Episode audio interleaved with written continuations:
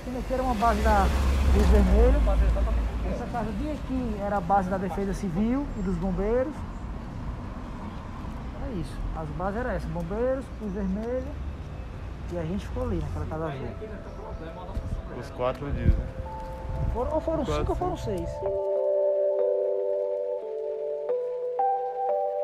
Este é o segundo episódio de Reconstrução Edifício Andréa, série especial do Sistema Verdes Mares que relembra um ano do desabamento que marcou a história do Ceará. No episódio anterior, conversamos com sobreviventes e familiares de mortos da tragédia. Se você está chegando agora, a gente aconselha a voltar e ouvir desde o início. Eu sou o Nicolas Paulino, repórter do SVM, e agora você vai escutar relatos de bombeiros que atuaram para buscar vidas sob toneladas de ferro e concreto e voluntários que deram suporte a eles nessa missão. Os trabalhos de resgate duraram quase cinco dias. Foram 103 horas de tensão. Das 16 pessoas debaixo dos escombros, sete foram resgatadas com vida. Ao todo, cerca de 500 colaboradores estavam envolvidos na operação, dentre eles 135 bombeiros que se revezavam 24 horas por dia para procurar e socorrer as vítimas. No meio deles tinham agentes que vieram de municípios do interior, outros que ainda estavam no curso de formação e até mesmo um que estava aposentado. Aquele que você ouviu no início do episódio foi o funcionário público Daniel Serpa, que passou quatro dias dormindo numa base de voluntários perto do Andréa. Ele só saiu de lá quando os resgates foram encerrados. Mas vamos contar a história dele daqui a pouco. O André ruiu às 10h28 da manhã da terça-feira, 15 de outubro. Quem mora perto saiu às ruas logo depois para ver o que tinha acontecido. 24 dando fim. Tá vindo uma ambulância ali, ó. Não entre. Não entre, não entre. Não entre, não tem o que fazer, tem que chamar bombeiro, não tem que chamar bombeiro. Eu vi isso bem cedo, cara. Tinha, já tava rindo, eu ouvi um barulho. Que barulho era esse? Eu tava ouvindo ontem à noite, eu Ouviu? tava ouvindo ontem à noite. Esse áudio foi retirado de um vídeo divulgado nas redes sociais na época. A gente nota que a ação imediata é pedir socorro para algum órgão público. O Davi Sampaio, que você ouviu no episódio anterior, conseguiu ligar para a Secretaria da Segurança Pública, mesmo soterrado. A ajuda não demorou a chegar. Pouco depois do meio-dia, o coronel Cleiton Bezerra, do Corpo de Bombeiros do Ceará, dava as primeiras informações das buscas em uma coletiva de imprensa. Nós estamos com diversos segmentos de, de equipes do Corpo de Bombeiros, seja salvamento, seja o pré-hospitalar, seja até mesmo combate a incêndio. Todas as equipes do Corpo de Bombeiros disponíveis no momento estão no local. A situação é difícil, a situação requer cuidado, porque o prédio ainda pode vir a colapsar o restante. Ele já colapsou no seu total, mas tem bolsões, tem bolsões que inspiram cuidados. De números agora, nós temos seis vítimas retiradas, infelizmente uma em óbito, outras outras cinco foram retiradas. Temos duas vítimas que estamos com contato visual com elas, mantendo contato. É só questão de tempo, é só questão de tempo para retirarmos mais essas duas vítimas. Essa primeira vítima de quem o coronel fala é o entregador Frederico Santana dos Santos, de 30 anos. Ele estava em um mercadinho que funcionava ao lado do prédio, descarregando água quando foi atingido pelos destroços. Foi o primeiro grande baque para as forças de segurança. Mas não foi só gente vestindo uma farda que arregaçou as mangas para ajudar pessoas até então desconhecidas. A gente deve ter chegado talvez uma hora, uma hora e meia depois eh, do ocorrido. Então, Essa é Ana Carine Mello, ah, professora e coordenadora do curso né, de Psicologia da Universidade pessoas, de né, Fortaleza. a chegarem Ela estava de trabalhando quando a notícia tá, chegou pelo local. celular e Claro, ela combinou com colegas de ir até o local prestar um bombeiros, primeiro né, apoio que psicológico. imediatamente um, um prédio, né? quer dizer, um síndico disponibilizou juntamente, né? disponibilizou juntamente com os moradores o hall né? de um edifício que ficava perpendicular, né? muito, muito próximo, né? É, e já colocou cadeiras, colocou mesas, né? para a gente receber é, as pessoas, né? os próprios moradores que estavam impactados, os familiares que estavam chegando, né? porque também souberam é, da notícia, né? Então estava tudo muito ainda à flor da pele, né? Assim, muito emoção. Na manhã do dia seguinte, com toda a repercussão do caso, a equipe da terapeuta ocupacional Érica Nobre, diretora secretária do Conselho Regional de Fisioterapia e Terapia Ocupacional, chegou para reforçar os trabalhos. Eram umas 50 pessoas que passaram a madrugada trocando mensagens nas redes sociais e decidindo quem poderia ajudar com o que. Quando a gente entra no espaço protegido, aí se depara logo com aquela montanha de entulhos. Né? E olha para o lado, tem vários familiares ali sofridos, esperando notícias, com expectativa, com esperança de receber o ente querido com vida. Né? Os bombeiros todos aflitos, né? lutando contra o tempo já cansados emocionalmente, porque já vinham de quase 20 horas de trabalhos ininterruptos, né? E aí foi muito impactante. O funcionário público Daniel Serpa também apareceu por lá na quarta, menos de um dia depois do desabamento, simplesmente porque sentiu a necessidade de estar lá o histórico em projetos sociais, como instituições de tratamento para dependentes químicos e de acolhimento de idosos, ajudaram na decisão. Daniel achou uma casa para alugar lá perto do Andréa, no cruzamento das ruas Tibúrcio Cavalcante e Tomás Acioli, e ligou para o dono, pedindo que ele cedesse o espaço para ser uma base de voluntários. Deu certo. Aquela casa azul ali, ó. A nossa. Ah, né? tá, vendo, tá vendo aqui? A rua acaba. Tá vendo aquela casa ali, dois andares azul? Sim, sim ali onde a rua acaba, era aquela casa ali, toda da rua. A gente voltou com o Daniel lá no local do desabamento um ano depois. Ele ficou chateado porque tinha muito lixo, entulho e restos de podas de árvore acumulados no muro que sinaliza onde é que ficava o Andréa. Um parente da dona Maria da Penha Bezerril, uma idosa que morreu na tragédia, foi até a gente na hora da entrevista e contou que esse despejo é constante. Ele até vigia o local, mas acha que é tudo largado por lá durante a madrugada. Para o Daniel, o quarteirão traz outras lembranças. Então, um acontecimento como esse trágico, a gente espera que todos os órgãos de defesa estejam aptos a fazer o serviço o mais rápido possível. E os bombeiros estavam, a Cruz Vermelha também cumpriu bem a sua missão, a Defesa Civil também estava a postos, mas ainda assim era algo que exigia uma urgência. Tinha vidas embaixo dos escombros. Então a gente queria de alguma forma ajudar a quem oficialmente estava encarregado disso. Então na nossa casa a gente tinha água, tinha quentinha, tinha área de descanso, tinha colchonete, tinha toda uma estrutura, tinha EPIs, toda uma estrutura para ajudar, porque era algo que exigia muito esforço, muita gente, muito trabalho, muita pressa. Um episódio marcante para ele aconteceu no fim da noite do segundo dia de buscas, 16 de outubro.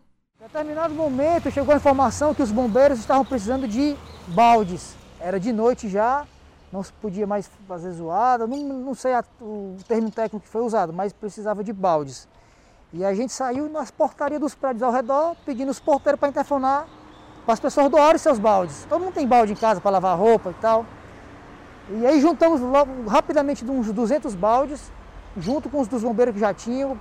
Construtoras também souberam e mandaram seus baldes das construções para poder os escombros irem sendo preenchidos, colocados nos baldes e passar de pessoa em pessoa, é, é, é feito formiguinha, para a gente tirar aqueles escombros o mais rápido possível, porque não podia ser com a mecânica, porque não tinha vida ali embaixo. Nas redes sociais, anônimos também se articularam para fazer doações de alimentos, água e peças de roupa que chegavam aos montes na base dos voluntários. Para se ter uma noção, foram tantos pacotes, sacolas e caixas com mantimentos que eles precisaram pedir para as pessoas pararem de mandar. Enquanto isso, na tenda dos terapeutas, o trabalho era dificultado pelo calor e pelas instalações improvisadas montadas às pressas, incluindo vários colchonetes espalhados no chão. A Erika Nobre lembra que o cenário era bem complicado.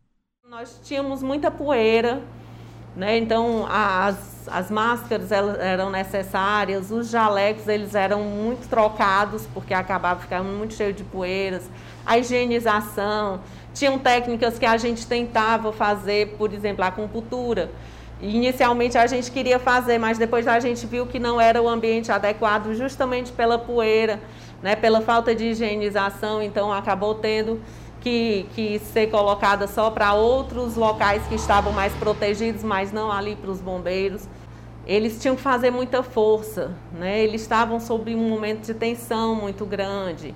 Eles estavam dobrando turno, eles estavam fazendo turnos ininterruptos, enfim, toda a situação causava um estresse muito grande neles. Então, eles vinham inclusive de, de, de lesões pré-existentes, de questões outras deles, né, do, do próprio corpo, da própria musculatura da própria emoção, mas naquele momento eles tinham que trabalhar. É aquela história de colocar a minha dor de lado para ajudar na dor do outro. Ao mesmo tempo, a emoção de alguns momentos era tão forte que bagunçava o foco e os sentimentos da terapeuta. Muitos objetos pessoais eram tirados dos entulhos e trazidos lá para onde nós estávamos. Então tinham bíblias, tinham telefones celulares, tinham álbuns de fotografias, tinham álbuns de, de, de, casamento, de viagens, tinham muitas histórias ali. Tudo isso era muito impactante. Não tinha como a gente não sentir, né, não, não ter uma sensação diferente com o que tudo estava acontecendo ali. Diferente. O adjetivo também cabe para descrever a operação técnica dos agentes de segurança lá nos escombros. Você pode achar que o cenário era barulhento com tanta gente envolvida, mas o coronel Luiz Eduardo Soares de Holanda, comandante-geral do Corpo de Bombeiros do Ceará, explica que um dos maiores aliados era ele, o silêncio. Qualquer coisa que possa nos é, dar um sinal de vida é importante. Então, dentro da nossa técnica, sempre que os bombeiros estavam lá na busca, eles sentiam qualquer possibilidade de vestígio de som, era dado um comando através de apito, todo o, o pessoal envolvido no cenário já sabia, então todo mundo parava onde estava, todas as máquinas eram desligadas e era feito um silêncio absoluto para a gente tentar conseguir perceber algum tipo de sinal vindo das vítimas. Nada se escuta! Nada se escuta! A gente nota pelos relatos que todo mundo envolvido no resgate estava fragilizado de alguma forma. O corpo doía, a mente cansava. Dormir oito horas por noite, como a maioria dos médicos recomenda, não era um luxo para os agentes e voluntários. Mas, mesmo assim, eles tinham disposição para continuar.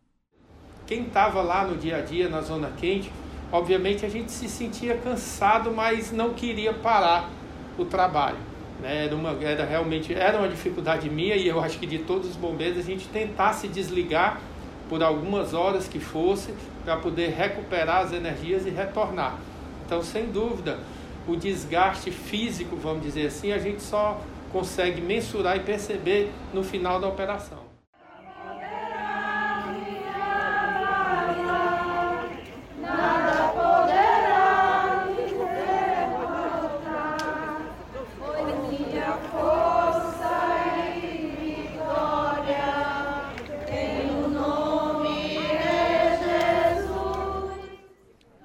Apegados à fé, nas ruas do entorno do edifício, diversos grupos religiosos também tentavam dar um apoio espiritual à procura pelos sobreviventes. Na Casa dos Voluntários, momentos de oração também aconteciam diariamente. Daniel, que é membro da comunidade católica Shalom, conta que o fato conseguiu unir todos os credos. Durante as noites, a gente fazia uma espécie de grupo de oração. Pessoas de igreja nos procuravam nossa casa e se reuniu para fazer o seu grupo de oração na casa. Nós mesmos fazíamos um louvor todas as noites. E a, os parentes, as pessoas, os amigos das vítimas do prédio acabaram sabendo um pouco disso e se chegavam até esses momentos, iam lá orar, pediam para receber uma oração, um consolo, um conforto. E a gente se sente muito agradecido, é muito grato por ter sido esse instrumento de Deus na vida dessas pessoas também nessa parte espiritual. Com os trabalhos em várias frentes, a operação foi encerrada oficialmente pelo Corpo de Bombeiros no fim da tarde de sábado, dia 19 de outubro, depois da retirada do último corpo dos escombros. Era a síndica Maria das Graças Rodrigues, de 70 anos. A cerimônia teve trompetes e rosas brancas passadas de mão em mão. Em fotos ficaram marcadas lembranças de agentes esgotados deitados nas calçadas silêncios de expectativa pelas respostas dos sobreviventes, abraços chorosos pelas nove perdas e outros alegres pelos sete sobreviventes. Um fim que não era esperado por causa das vítimas que se foram, mas ainda assim era um fim. Isso dá um alívio a gente saber que, é, seja qual for a notícia, né, algo ali findou, porque é importante o fim das coisas. Né? Se a gente coloca aqui na psicologia esse estado permanente né, de uma situação de conflito, ele tem um limite de suportamento das pessoas, né? um limite de suportamento emocional. Né? Então, quando tem o fim, a gente precisa do fim. Né? Às vezes as pessoas dizem assim, ah, mas o fim é algo ruim, né? Assim, não, o fim é algo que a gente precisa pensar como necessário né? para que a gente possa passar para uma nova etapa. Nós não somos super-homens ou super-mulheres, a gente é ser humano. O bombeiro ele se prepara fisicamente, tem que se preparar, mas ele também tem que ter um suporte e um preparo psicológico. Ocorrências como a Andrea demonstram que a gente tem que cuidar não só do físico, mas também do mental, do psicológico, do emocional, como forma de estar pronto para atender ocorrências de grande complexidade. No domingo, quando tudo encerrou, aí é que a gente sente, né?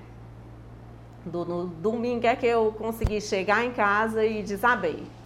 Como eu já tinha feito a minha parte como técnica, né, como profissional, o que eu poderia fazer eu já tinha feito. Então no domingo, depois de tudo encerrado, aí eu deixei a pessoa humana tomar conta de mim. E aí foram. A pessoa humana se derramou.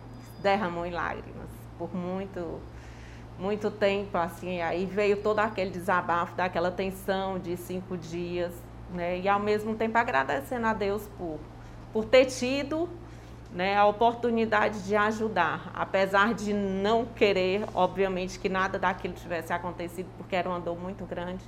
Não há dúvidas de que o André tatuou uma marca em cada um que vivenciou aqueles cinco dias.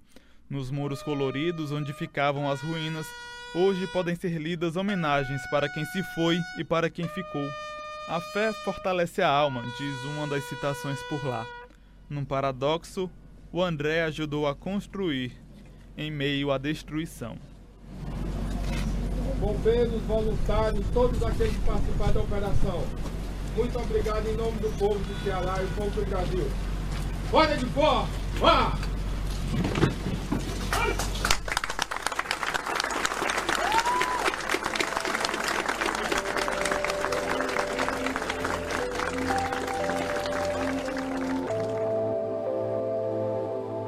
Construção Edifício Andréa é uma série especial do Sistema Verdes Mares sobre um ano do desabamento do prédio de sete andares que marcou a história do Ceará. Este episódio teve áudios de arquivo de Heitor Ramos e Vanderlúcio Souza. A produção e roteiro são meus, Nicolas Paulino, e a edição é da Chase Viana. Se a busca por sobreviventes acabou, a busca por justiça ainda não. No próximo episódio, você vai saber os detalhes da investigação criminal que busca responsabilizar os causadores da tragédia.